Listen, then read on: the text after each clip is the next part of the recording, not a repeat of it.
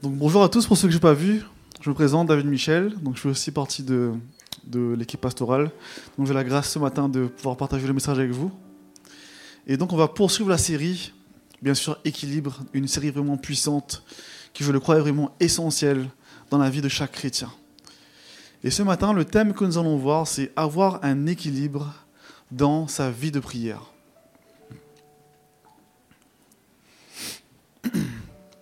Le verset clé de ce message est 1 Pierre 4 au verset 7, où il est écrit La fin de toute chose est proche.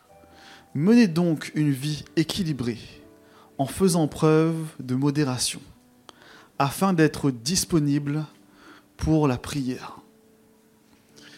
Ce qui est puissant dans ce verset-là, c'est qu'on voit que le Seigneur nous recommande justement d'avoir une vie équilibrée pour pouvoir dégager du temps dans la prière, pour pouvoir passer du temps dans la prière, pour vous dire à quel point la prière est importante. Et comme vous le savez, on a, lancé une nouvelle dynamique euh, dans l'Église, on a créé un groupe d'intercession, et par la grâce de Dieu, on a commencé à voir des miracles extraordinaires, des personnes guéries, des relations restaurées. Même dernièrement, euh, ce matin, je parlais avec le, le frère AU, on a prié pour un frère qui avait, une opération du crâne. Et euh, il devait faire quatre opérations. Et là, c'était sa troisième opération. Et même les médecins, ils n'en reviennent pas. Ils disent que les médecins, ils ont dit qu'il faut que lui, il témoigne. Tellement il a eu un rétablissement extraordinaire, spectaculaire. Et il avait, un il avait un problème au niveau de sa jambe. Et maintenant, il peut remarcher normalement. Amen.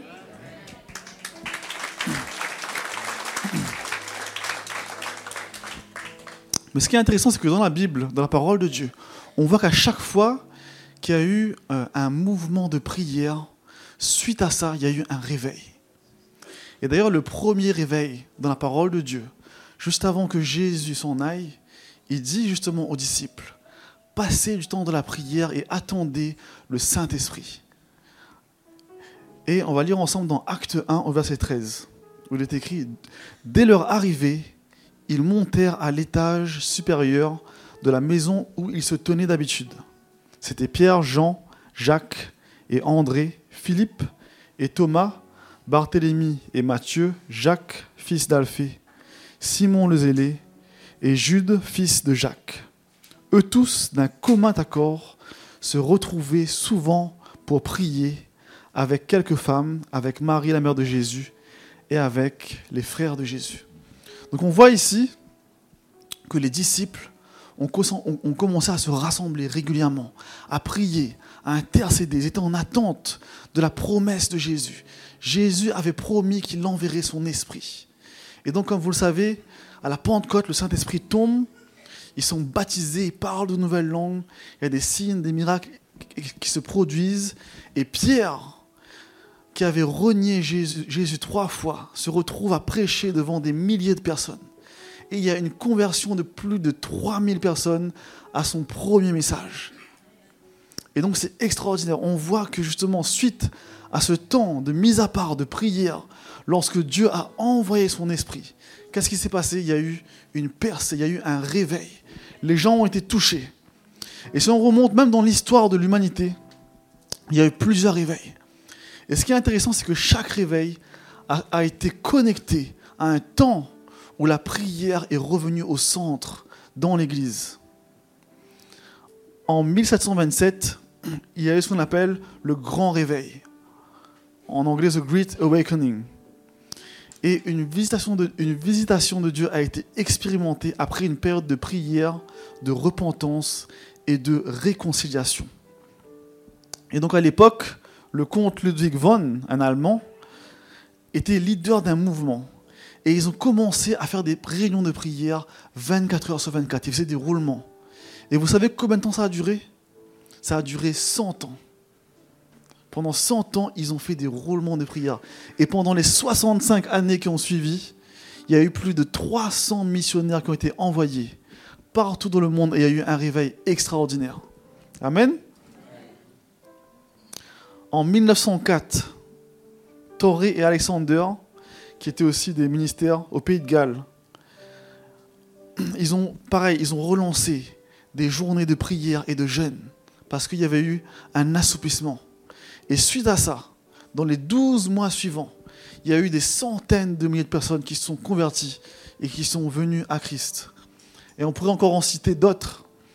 Mais ce qui est intéressant, c'est qu'on voit qu'à chaque fois qu'il y a eu une prise de conscience, que le peuple s'est réveillé, qu'il a commencé à prier, à revenir à la prière, un réveil a suivi.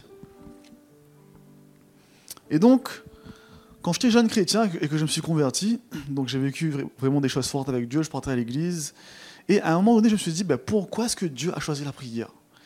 Il aurait pu choisir autre chose que la prière. On se dit, ben, la prière c'est bien, mais on, dit des mots, on est des, personnes aussi manuelles, on fait des actions, on fait beaucoup de choses, mais la prière, je, me suis dit, ben, c'est quand même euh, euh, assez intéressant. Et euh, j'avais commencé vraiment à méditer là-dessus et demander au Seigneur pourquoi est-ce que justement il avait choisi la prière.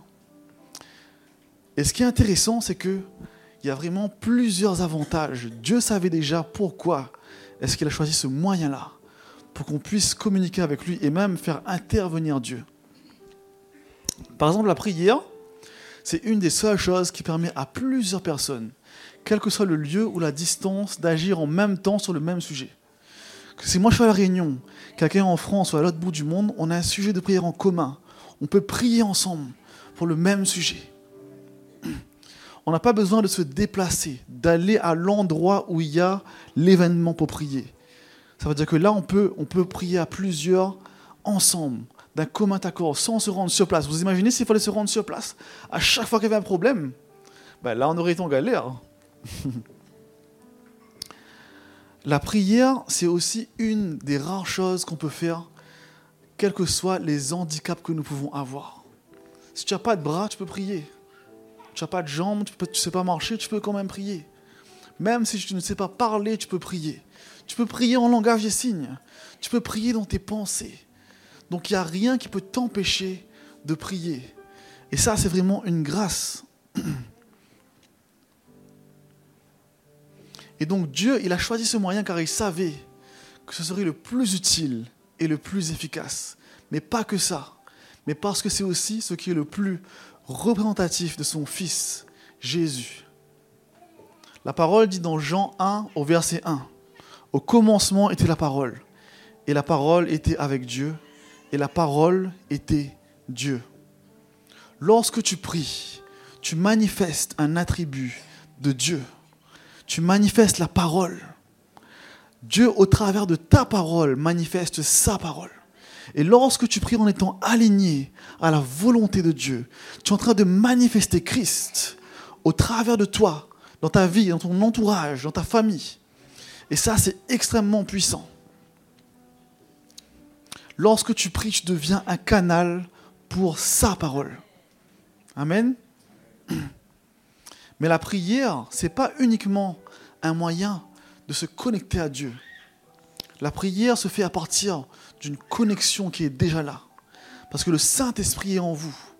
Et lorsqu'on prie, c'est grâce au Saint-Esprit qui est en nous que justement on va se connecter à Dieu, qu'on va se connecter au Saint-Esprit.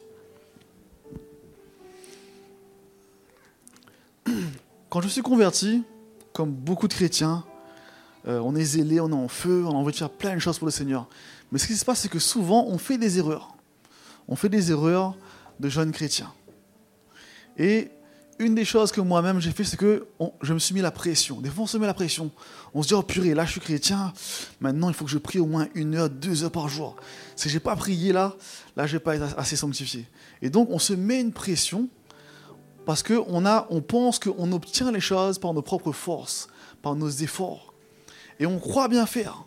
Mais en fait, on se trompe. Parce qu'on ne réalise pas que ce qui compte, c'est pas, c'est pas ce que nous on a fait, mais c'est ce que lui, il a accompli. C'est lui qui a tout accompli. Donc on doit s'appuyer sur ce que lui, il a fait.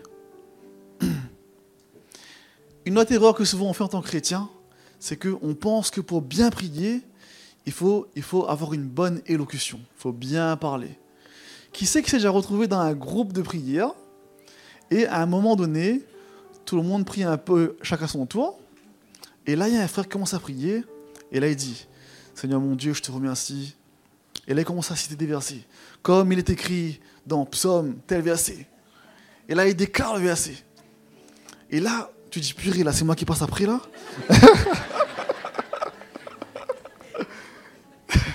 Et là, on se met la pression. On se dit, est-ce que je vais bien prier? Est-ce que je parle bien? Est-ce que j'ai une bonne élocution Qu'est-ce que les gens vont penser de moi? D'accord? Levez pas la main si vous êtes déjà concerné. Mais moi, ça m'est déjà arrivé. Mais qu'est-ce qui se passe souvent? Inconsciemment, on vit un peu ce que moi j'appelle le syndrome du, euh, pharisien. C'est-à-dire qu'on on veut bien se faire voir. On veut que les gens ils voient que nous, moi je sais bien prier, moi. Tu vois, moi je suis dangereux. Je connais bien la Bible, je connais bien la parole de Dieu. Quand, je prie, c'est quelque chose, tu vois. Mais il faut faire attention à ça. Ça aussi, c'est des erreurs qu'on peut commettre en tant que chrétien. Et d'ailleurs, la parole est assez claire à ce, à ce sujet-là.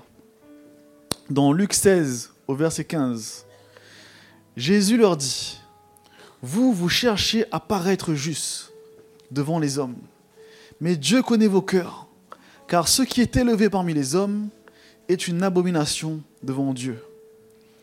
Dans Matthieu 23, au verset 27, il dit Malheur à vous, scribes et pharisiens hypocrites, parce que vous ressemblez à des sépulcres blanchis, qui paraissaient beaux au dehors, et qui au dedans sont pleins d'ossements de mort et de toute espèce d'impureté.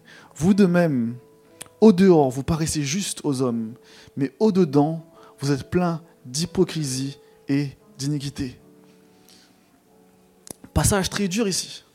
Mais en réalité, si tu pries très bien, mais que au-dedans, ton cœur n'est pas disposé, si devant tout le monde tu pries bien, et quand tu rentres chez toi, tu disputes avec ta femme, avec tes enfants, et que tu n'as pas un bon comportement, ça ne va pas refléter le cœur de Dieu, et ça n'aura pas d'impact. Ce n'est pas la façon dont tu pries qui compte, c'est le cœur. Amen. Et Dieu n'a pas la même perception que les hommes. C'est important. La parole dit dans 1 Samuel chapitre 16, verset 7. L'Éternel ne considère pas ce que l'homme considère. L'homme regarde à ce qui frappe les yeux, mais l'Éternel regarde au cœur. Amen. Ça, c'est mon Dieu, ça. un Dieu extraordinaire, un Dieu juste. Une autre chose qu'on peut faire aussi en tant que chrétien comme erreur, c'est se fixer des standards trop élevés. Des fois, on se dit non, bah, il faut absolument que je fasse euh, tant de jours de prière ou tant d'heures de prière. On va commencer vite et fort, mais on va s'arrêter aussi très vite. Donc, il vaut mieux commencer doucement, dire ok, ben là par exemple, il faut que je prenne l'habitude, que déjà je change mes habitudes et que je commence à prendre le temps de prier, peut-être 15 minutes, 20 minutes, deux fois par semaine, trois fois par semaine, et mettre en place un rythme, mettre en place une assiduité devenir constant. Parce que si on ne fait pas ça, on va, on va s'essouffler très vite. Et le but, c'est pas de commencer vite et de s'arrêter, mais c'est de perdurer dans le temps. Une autre erreur qu'on fait souvent, c'est qu'on essaie d'imiter les autres. On est là et on voit justement, ça peut être le pasteur, ça peut être des frères et sœurs, ça peut être des leaders. Et là, on se dit, hey, purée, ben, ce frère-là, il est dangereux. Hein. Moi aussi, j'aimerais bien être comme lui, j'aimerais bien prier comme lui. Et là, on essaye plus d'imiter les autres. Et vous devez être vous-même, vous devez être simple. N'essayez pas d'être quelqu'un d'autre que vous. Une fois, je priais et le Saint-Esprit me dit Deviens qui tu es. Et là, je ne comprends pas. Je dis Quoi Deviens qui je suis? Il me dit Deviens qui tu es. Parce que comme je suis, tu es. Lorsque tu deviens qui tu es selon Dieu, c'est là que tu pourras manifester pleinement Christ. Amen. C'est important, frères et sœurs. Soyez qui vous êtes. Reflétez votre cœur, votre simplicité, votre amour. On est tous différents. Mais c'est ça qui fait votre force. C'est ça qui fait que Dieu va vous utiliser, vous, plus qu'un autre dans une circonstance. Et un dernier point, justement, que souvent on fait comme erreur en tant que chrétien, mais là, c'est pas que jeune chrétien, c'est chrétien même mature. C'est qu'on se laisse distraire par les choses du monde. Effectivement, on a une vie très variée.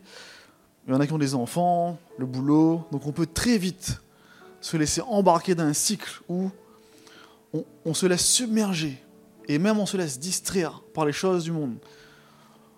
On rentre du boulot, on s'occupe des enfants, et après, on est sur le téléphone. Bam, le temps passe tellement vite. Et on se retrouve très vite distrait. Et on ne se rend pas compte, mais notre temps est absorbé. Notre temps est vraiment consommé. Et j'ai remarqué aussi une chose, c'est que ce qui te nourrit va également avoir un impact sur ta vie de prière.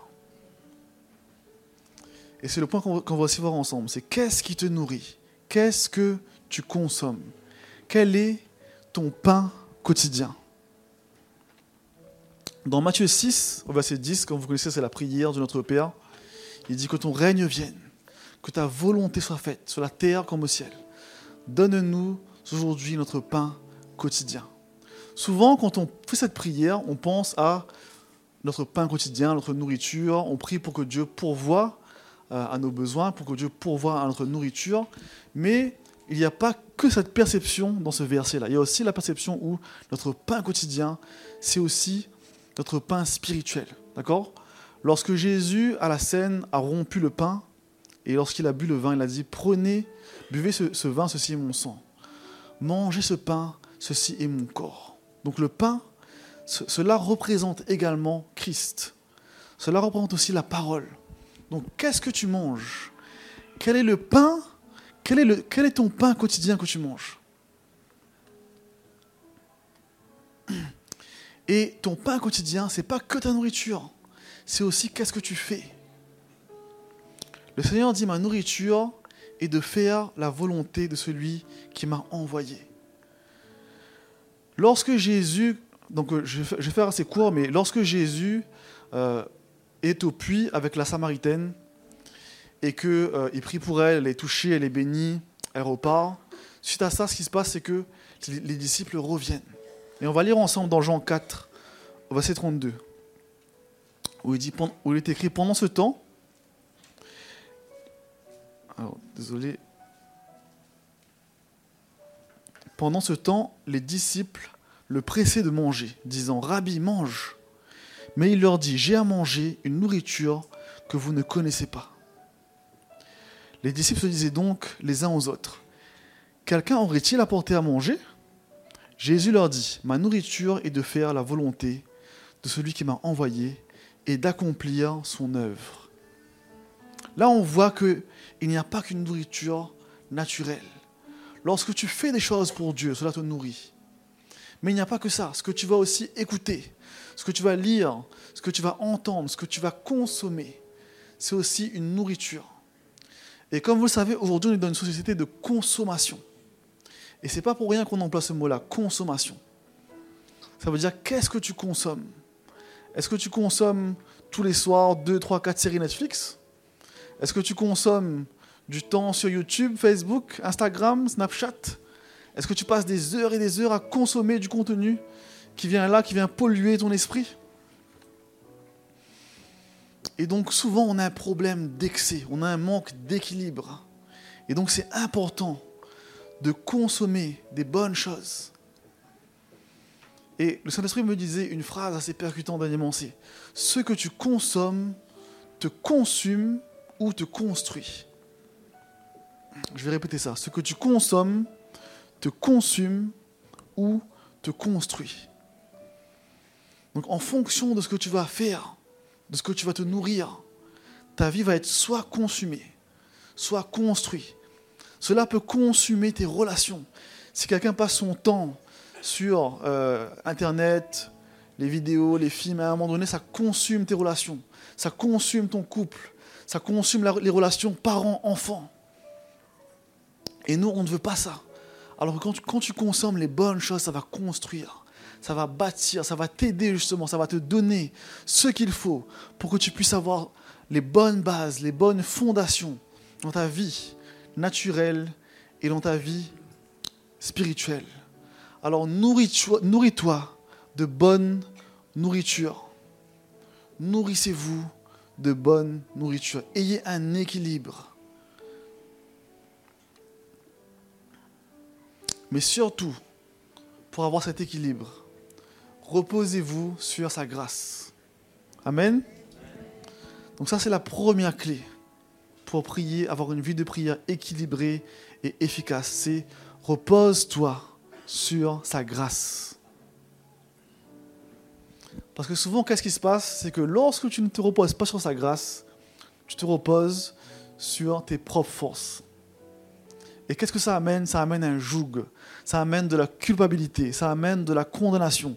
Parce que lorsque tu fais et que tu échoues, parce qu'on échoue tous, on est tous des hommes, on passe par des phases où des fois on est motivé, on est en forme, et on a des phases de découragement, on a des phases où on est moins disposé. Mais lorsque tu te reposes sur sa grâce, tu sais que Dieu ne va pas te juger, il ne va pas te condamner. Au contraire, il est là avec toi, il est là pour te relever. Il te dit, mon enfant, t'inquiète pas, check-toi. Même si à cette semaine, tu n'as pas beaucoup prié, c'est pas grave. La semaine prochaine, peut-être ça sera mieux. Et donc, quand on a une attitude où, on se repose sur la grâce de Dieu, on n'est pas sous le joug de la condamnation et de la culpabilité. N'abandonne pas. La parole dit sept fois le juste tombe, sept fois il se relève. Si tu as commencé à mettre des choses en place et qu'au début tu n'arrives pas, c'est pas grave. Tu réessayes la semaine suivante, et la semaine d'après, et la semaine d'après. Et tu verras qu'au fur et à mesure, en persévérant, les choses vont changer. Les percées vont commencer à se manifester. Dieu va commencer à agir. Et cela fait partie d'un processus. Et parfois, il faut aussi se faire violence. D'accord? Souvent, au début, c'est difficile. C'est comme quand on se met au sport. La première semaine, tu fais ta première séance de sport et là, courbature pendant une semaine. Et là, tu te dis, oh non, j'ai plus envie de faire du sport, j'arrête. Sauf que si tu arrêtes et que tu recommences un mois après, tu as encore des courbatures. Alors que si tu continues, tu n'as plus de courbatures. D'accord? Et donc, c'est une question d'habitude. Quand on prend le temps de faire les choses de manière régulière, ça devient automatique, ça devient simple. Et c'était important. en fait, il ne faut pas confondre euh, la grâce et le fait de rien faire. C'est pas parce que Dieu fait grâce que ça veut dire que toi tu fais rien non plus. C'est pas que dis ah ben le Seigneur fait grâce, c'est bon. Je reporte à la semaine prochaine. Il y a un bon film qui est sorti ce soir. J'aime bien Paul. Paul dans la Bible, c'était quelqu'un qui savait se reposer sur la grâce de Dieu, mais en même temps, il savait que euh, sa grâce n'était pas vaine parce qu'il a aussi donné de lui-même pour faire ce qu'il pouvait de ses propres forces, mais en se reposant sur la grâce de Dieu. Et dans 1 Corinthiens 15, au verset 10, il dit, Mais la grâce incroyable de Dieu a fait de moi ce que je suis. Et sa grâce envers moi n'a pas été vaine. En fait, j'ai travaillé plus dur que tout le reste, mais pas de ma propre force, mais celle de Dieu. Car sa grâce puissante est déversée sur moi. Amen. Mon frère, ma soeur, sa grâce est, déversée autant sur toi que sur Paul. C'est la même grâce. Ce qu'il a accompli sur la croix, c'est la même chose que Paul a vécu, pour Paul que pour vous. Le Saint-Esprit qui est en Paul, c'est le même que celui qui est en vous. Donc, si on sait avoir un équilibre dans notre vie, notre vie, dans notre nourriture, et qu'on sait également se reposer sur sa grâce, on saura justement remporter les victoires. Les victoires, les plus grandes victoires se font en général sur nous-mêmes. D'accord? Le combat, c'est souvent soumettre notre chair à l'esprit. Une autre clé pour, avoir une, une vie de prière efficace, soit à l'écoute du Saint-Esprit. On va lire ensemble un passage dans 1 Corinthiens 2 au verset 10. Or Dieu nous l'a révélé par son esprit. L'esprit en effet scrute tout, même les pensées les plus intimes de Dieu. Quel être humain peut savoir ce qui se passe dans un autre homme? Seul l'esprit de cet homme en lui le sait. De même, nul ne peut connaître ce qui est en Dieu si ce n'est l'esprit de Dieu. Or, nous avons reçu non pas l'esprit du monde, mais l'esprit même qui vient de Dieu, pour que nous comprenions tous les bienfaits que Dieu nous a accordés par grâce. Nous sommes un avec l'esprit de Dieu. Lorsque tu réalises que le Saint-Esprit vient en toi, tu vas, tu vas comprendre que le Saint-Esprit connaît ce qu'il y a de mieux pour toi. Et comme ce passage le dit, il sait aussi ce que Dieu veut et il sait aussi ce qu'il y a au fond de toi. Donc, la première personne qui sait qu'est-ce que tu dois prier, comment tu dois prier, c'est le Saint-Esprit. Souvent, on cherche, Seigneur, comment est-ce que je peux entrer en ta présence? Peut-être que là, euh, je vais commencer par mettre un chant, après, euh, je vais lire euh, quelques versets de la Bible, et après, je vais prier. Des fois, on essaie de mettre en place des protocoles, on se dit, voilà, bah, si je fais ça, ça, ça, je vais, je vais mettre en place une atmosphère pour attirer la présence de Dieu. Des fois ça marche, des fois ça marche pas. Pourquoi? Parce que on ne réalise pas que la, la, première personne qui est la mieux placée pour nous faire entrer dans la présence de Dieu, c'est Dieu lui-même. C'est le Saint-Esprit. Et le Saint-Esprit vit en toi. Alors quand tu vas prier, demande au Saint-Esprit, dis Saint-Esprit, qu'est-ce que tu veux que je fasse? Pour qui tu veux que je prie? Comment est-ce que tu veux que je prie? Peut-être qu'il va te dire, juste prends un temps pour m'adorer. Ou peut-être qu'il va te dire, prie pour tel frère, telle sœur. Le Saint-Esprit qui sait sonder ton cœur et qui sait sonder le cœur de Dieu saura comment te faire entrer dans sa présence. Comment emmener sa présence chez toi. Comment emmener sa présence dans ton foyer, dans ta maison. Et tu vas voir que ta vie de prière va devenir efficace. Lorsque tu commences à prier, dirigé, guidé par le Saint-Esprit, c'est là que des signes et des miracles se produisent. Parce que tu ne pries plus au hasard, tu pries dirigé par l'Esprit de Dieu. Il te donne des directions, il te donne des signes, des visions, des songes. Et là, tu commences à taper dans le mille. Et là, l'ennemi prend peur, il s'enfuit. Dernièrement, pareil, ça m'est arrivé de prier pour une sœur. Et euh, elle me dit, oui, sa fille fait euh, de l'anorexie, elle mange pas, une jeune fille très jeune, 8-9 ans. Et là, on dit, on va prier, on va demander au Saint-Esprit. Moi, je ne connais pas, je suis un homme, mais par contre, je, connais que Dieu, lui, sait. Et là, je commence à prier, le Saint-Esprit me montre des images dans mon esprit. Et euh, justement, je vois des choses en lien avec la famille, des héritages spirituels, avec sa grand-mère. En fait, sa grand-mère qui était anorexique, il y avait eu une répercussion spirituelle sur sa fille. Et là, on a prié, on a annulé, on a brisé les choses, et bam, totalement libéré. La fille a retrouvé du poids en quelques semaines. Amen. Et lorsque tu te laisses guider par le Saint-Esprit, c'est là qu'il te montre les choses. Il te révèle les choses. Et ça, c'est à la portée de tout le monde. Le Saint-Esprit habite en chacun de vous. Lorsque tu acceptes Jésus, il vient vivre en toi. Et il n'est pas plus en moi qu'en toi. C'est la même chose. Mais prends le temps écoute le Saint-Esprit. Essaye de, justement ne pas être organisé. Laisse-le prendre le contrôle. Et n'oublie pas aussi une chose, le Saint-Esprit, il intercède pour toi. Il est là pour toi, il prie pour toi. Dans Romains 8, au verset 26, il est écrit, De même, l'Esprit vient nous aider dans notre faiblesse. En effet, nous ne savons pas, euh, nous, ne savons pas prier comme il le faut. Mais l'Esprit lui-même intercède en gémissant d'une manière inexprimable. Dieu qui scrute les cœurs sait ce vers quoi tend l'Esprit, car c'est en accord avec Dieu qu'il intercède pour les membres du peuple saint. Amen. Le Saint-Esprit intercède pour toi. Il n'a qu'une seule hâte. Il t'attend dans le lieu secret, quand tu vas dans ta chambre, quand tu fermes la porte, quand tu te déconnectes de tous les parasites, téléphone, tout ça, tu dis Saint-Esprit, parle-moi. Comment veux-tu que j'entre dans ta présence? Qu'est-ce que tu veux que je fasse? Pour qui tu veux que je prie? Quand tu vas commencer à faire ça, tu vas commencer à voir la différence dans ta vie de prière. Et là, prier, ça va devenir une joie. Ça, ça ne sera pas une contrainte. Je connais des frères et sœurs et même moi, je suis déjà passé par là, par des temps où je me dis, purée Seigneur, ben, j'ai pas envie de prier, je vais prier. Mais il faut que je prie. Et je me force à prier. Mais c'est pas ce que Dieu veut. Dieu, veut des gens qui le, font avec amour, avec simplicité. Et quand tu crées cette relation, cette connexion avec le Saint-Esprit, c'est là que justement la prière devient simple, efficace. naturel.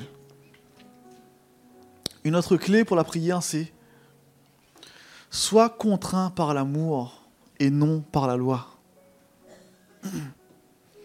Lorsque tu pries, la source de, ta motivation doit être la suivante. L'amour que tu as pour Jésus. Lorsque tu te rappelles de ce que Jésus a accompli pour toi et de l'amour extraordinaire et merveilleux qu'il a pour toi, c'est une joie pour toi d'aller dans sa présence. Tu dis, ok Seigneur, tu sais quoi? Ce que tu as fait pour moi, c'est tellement extraordinaire. Si je suis là aujourd'hui, c'est grâce à toi. Si ma famille est comme ça aujourd'hui, c'est grâce à toi. Sans toi, ça se trouve, je ne serais même pas là aujourd'hui. C'est juste une joie de, de pouvoir être au bénéfice de l'amour de Christ. Quand tu vas aussi prier, c'est aussi parce que tu aimes ton prochain. Lorsque tu aimes ton prochain, tu as envie de prier pour ton prochain. Merci d'avoir suivi ce message. J'espère que ce message a fortifié votre foi.